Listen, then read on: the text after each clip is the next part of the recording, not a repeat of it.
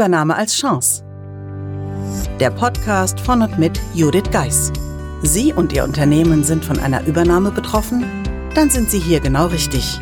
Judith Geis, die Expertin für US-amerikanische Übernahmen im deutschsprachigen Raum, teilt mit Ihnen wertvolle Tipps und Tricks und zeigt Ihnen, wie Sie diese Veränderung für sich und Ihr Unternehmen nutzen können. Ganz nach dem Motto: Take the Chance. Hallo und herzlich willkommen zur heutigen Episode des Übernahme als Chance Podcasts. Heute mit dem zweiten Teil des Interviews mit meinem geschätzten Geschäftspartner Thomas Klauder.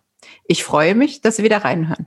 Was ich auch erlebe, ist dieses spontane, die deutsche Personalerin wechselt dann auf Englisch, um dann zu prüfen, ob jemand Englisch kann und dann sagt sie, ja, wunderbar, der kann Englisch, stellt es dem Europa-Verantwortlichen, dem USA-Verantwortlichen vor. Und dann kommt das Gespräch und dann ist erstmal Stille. Also auch da, neben der Kultur, die du ja angesprochen hast, Englisch und Englisch ist schon ein bisschen ein Unterschied, oder? Absolut, natürlich. Absolut. Und das trifft dann eben im Verhältnis zu, aber auch erst recht, wenn die Unternehmen nach außen kommunizieren und müssen jetzt eine andere Kultur da leben und bilden ihre Hierarchie nach außen ab. Ja. Und dann kommt ja noch erschwerend hinzu, dass, dass äh, in amerikanischen Unternehmen einfach viel, viel, viel mehr, schneller und taktischer kommuniziert wird. Ja, wir Deutschen bereiten unsere Unterlage immer so gern vor und die ist dann auch tiptop und, und da kann man alles nachfragen und reinbohren und stimmt alles. Die Fragen oder die Antworten kommen schön in der Dezimalklassifikation und sind super, super geordnet. Das ist so fast schon so wie Schachspielen. Und beim, die Amerikaner spielen Ping-Pong. Ja, die würden eher öfter kommunizieren, die würden mehr miteinander sprechen, die würden schneller die Fragen klären. Und das ist dann auch eine Erwartung wieder im Recruiting. Ja, während der, der deutsche Manager geduldig wartet, bis nach etlichen Wochen die deutsche Personalabteilung drei ganz toll evaluierte, passende Profile präsentiert, würde der amerikanische Manager lieber mal die ersten zehn gleich sehen ja, ob die dann so super passend sind und so gut, ist egal. Aber er möchte das Gefühl haben, dass man für ihn arbeitet, dass die Personalabteilung Dienstleister ist, dass die jetzt mal Profile anbringt und dass man in der Kommunikation, im Austausch dann das Suchprofil verfeinert, dass man über die Kandidaten spricht, dass man sagt, ja, und bei dem fand ich das stark und bei dem stark fand ich das und deshalb brauchen wir als nächstes hier diese und dass einfach mehr Interaktion ist. Und wenn dann die deutsche Personalabteilung denkt, okay, ich stelle jetzt Verkäufer oder Controller ein. Ich habe vier, fünf Wochen und dann gibt es zwei, drei zur Auswahl. Dann denkt der amerikanische Manager, die schaffen nichts.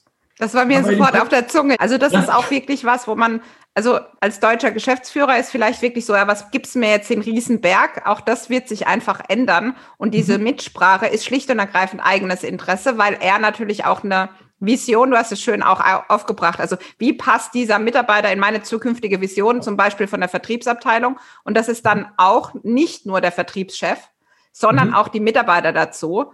Und ja. würdest du sagen, dass es für den Amerikaner dann lieber ist, wenn jemand schon Vorerfahrung hat in amerikanischen Konzernen oder erlebst du oder hast du Amerikaner eher offen erlebt zu sagen, es geht auf den Mensch an und wenn der den Biss hat, dann passt er schon zu uns und wir werden das schon zusammen machen?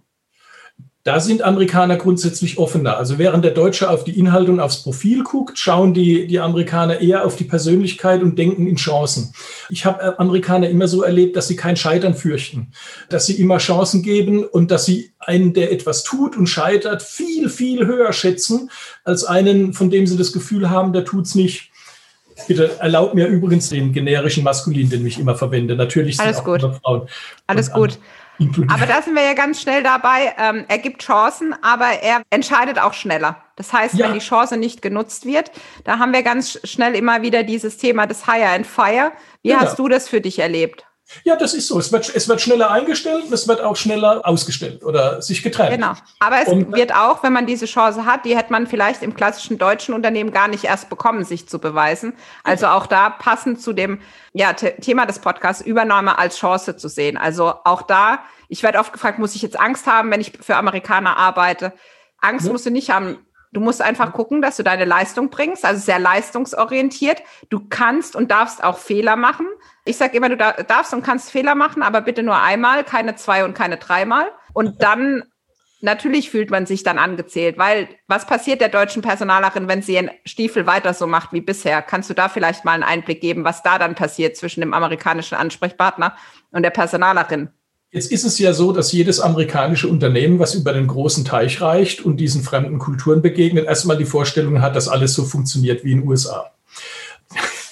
Ich sage es jetzt wieder ein bisschen überspitzt. Nein, alles das, muss gut. Auch jede, das muss auch jede Ami-Firma selbst lernen und jedes Mal schmerzhaft, weil hören, dass es hier anders geht, das wollen die erstmal nicht hören und versuchen es auf ihre Art.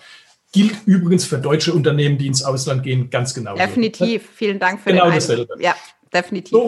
So funktioniert halt, dass die erstmal denken, geht alles so wie in den USA und dann müssen die lernen. Auf dem Weg kann es Opfer geben, wenn die deutsche Personalabteilung nicht so funktioniert, wie die Amerikaner sich das vorstellen, dann werden die ausgetauscht. Damit eben das nicht geschieht, ist, ist es wichtig, dass man sich vergegenwärtigt und immer präsent hat. Mit Amerikanern muss man mehr kommunizieren. Viel mehr kommunizieren, viel mehr aktiv und ungefragt berichten, gern auch Meinungen einholen, präsent sein und aktiv sein. Das schafft ganz viel Vertrauen. Ja, und das de definitiv ist auch so, wenn, wenn man einen neuen Chef bekommt, dann muss man ja mit dem auch erstmal warm werden. Und dann ist erstmal egal, welche Nationalität dieser Chef hat. Also das ja. ist zumindest meine Erfahrung. Auch wenn ich mit neuen Kunden arbeite, ich muss den Kunden kennenlernen, wie tickt der? Braucht der jetzt jeden Tag irgendwie eine Mail von mir? Hallo, ich bin mhm. noch da, gerade wenn ich im Homeoffice arbeite, wie aktuell. Oder aber sagt er, hey, die meldet sich dann, wenn ihr das Wasser halt irgendwo steht, dass ihr jetzt mal definitiv Hilfe braucht und auch dieses auszuloten. Aber auch da ist es so, es wird ein Aufeinander zu hoffentlich sein. Das heißt, dazu müssen natürlich beide Seiten bereit sein, aufeinander zuzugehen und letztendlich dann auch gemeinsam die Chance sehen, weil natürlich auch der Amerikaner neue Dinge dazu lernt Klar. Und letztendlich vielleicht sich auch vieler Dinge, die in Deutschland so gelten, gar nicht so bewusst ist. Also ich möchte jetzt nicht mit Klar. einfach nur die Stichworte äh, Betriebsrat ist mit Sicherheit für Amerikaner sehr neu. Das Thema der, sag mir doch mal, warum ist der schon wieder krank? Der kann ich dir nicht sagen. Wir haben in Deutschland einfach nicht die Möglichkeit oder das Recht, das zu erfahren, warum jemand krank ist. Also diese Sachen gibt es. Und da, mhm. liebe Personaler, von meiner Seite, es ist eure beratende Funktion, den neuen Ansprechpartner in den USA damit auf den Weg zu nehmen und das zu vermitteln. Und dann bitte nicht, wie leider viele, so zu, ja, die müssen sich halt mal einlesen oder die müssen sich einarbeiten. Seien Sie der Partner und haben Sie damit dann auch die Chance, sich entsprechend zu entwickeln, weil nicht selten ist die deutsche Personalerin die, die Europa mit aufbaut, gerade wenn man anfängt mit Akquisitionen in Europa. Also ich kenne viele, die von der deutschen Verantwortlichen mittlerweile mehr Verantwortliche sind und deshalb die Übernahme definitiv als Chance sehen. Sieht es jeder so? Definitiv nicht. Aber ganz deutlich, Thomas, du steckst heute ein bisschen an. Deshalb heißt der Podcast Übernahme als Chance. Ob die dann im Unternehmen oder vielleicht besser außerhalb des Unternehmens ist, das entscheidet dann jeder selbst. Thomas, um jetzt auch das Ganze nicht zu lange zu machen, hast du noch irgendwas, diesen ultimativen Tipp für einen Bewerber in einem amerikanischen Konzern, wenn er sich vorbereiten soll auf das Gespräch? Was würdest du dem raten? Ich würde ihm raten, sich gut in Interkulturelles einzulesen und wie unterschiedlich Deutsche und Amerikaner im Geschäftsleben und im Privatleben ticken. Da gibt's ganz wunderbare YouTube-Videos, die sind lustig, die kann man tagelang gucken. Und es gibt natürlich ganz ernstzunehmende Literatur. Mein Tipp unterm Strich lautet, nehmen Sie es sehr, sehr wichtig, dass es kulturelle Unterschiede gibt. Machen Sie sich über die schlau und seien Sie offen für eine Verhaltensänderung in dem Moment, wo Sie mit einer anderen Geschäftskultur zu tun haben. Vielen Dank. Mit dem Tipp sage ich vielen Dank an dich, Thomas. Vielen Dank an die Zuhörer. Es hat mich wieder gefreut, einen Gast dabei zu haben. Diesmal eigentlich direkt aus der Nachbarschaft. Von dem her vielen Dank dafür, trotz des derzeitigen Shutdown, dass du dir die Zeit nimmst. Und ich freue mich, liebe Hörerinnen und Hörer und Zuschauer, wenn Sie bei der nächsten Episode wieder einschalten. Buchen Sie jetzt ein Mentoring mit Judith Geis. Egal ob als Mitarbeiter, Führungskraft oder Team. In einem individuell auf Sie zugeschnittenen Mentoring erhalten Sie wertvolle Tipps und Hinweise, wie Sie sicher durch die Zeiten der Veränderung kommen. Schauen Sie vorbei auf thebridge-online.com/mentoring. Den Link finden Sie auch in den Show Notes.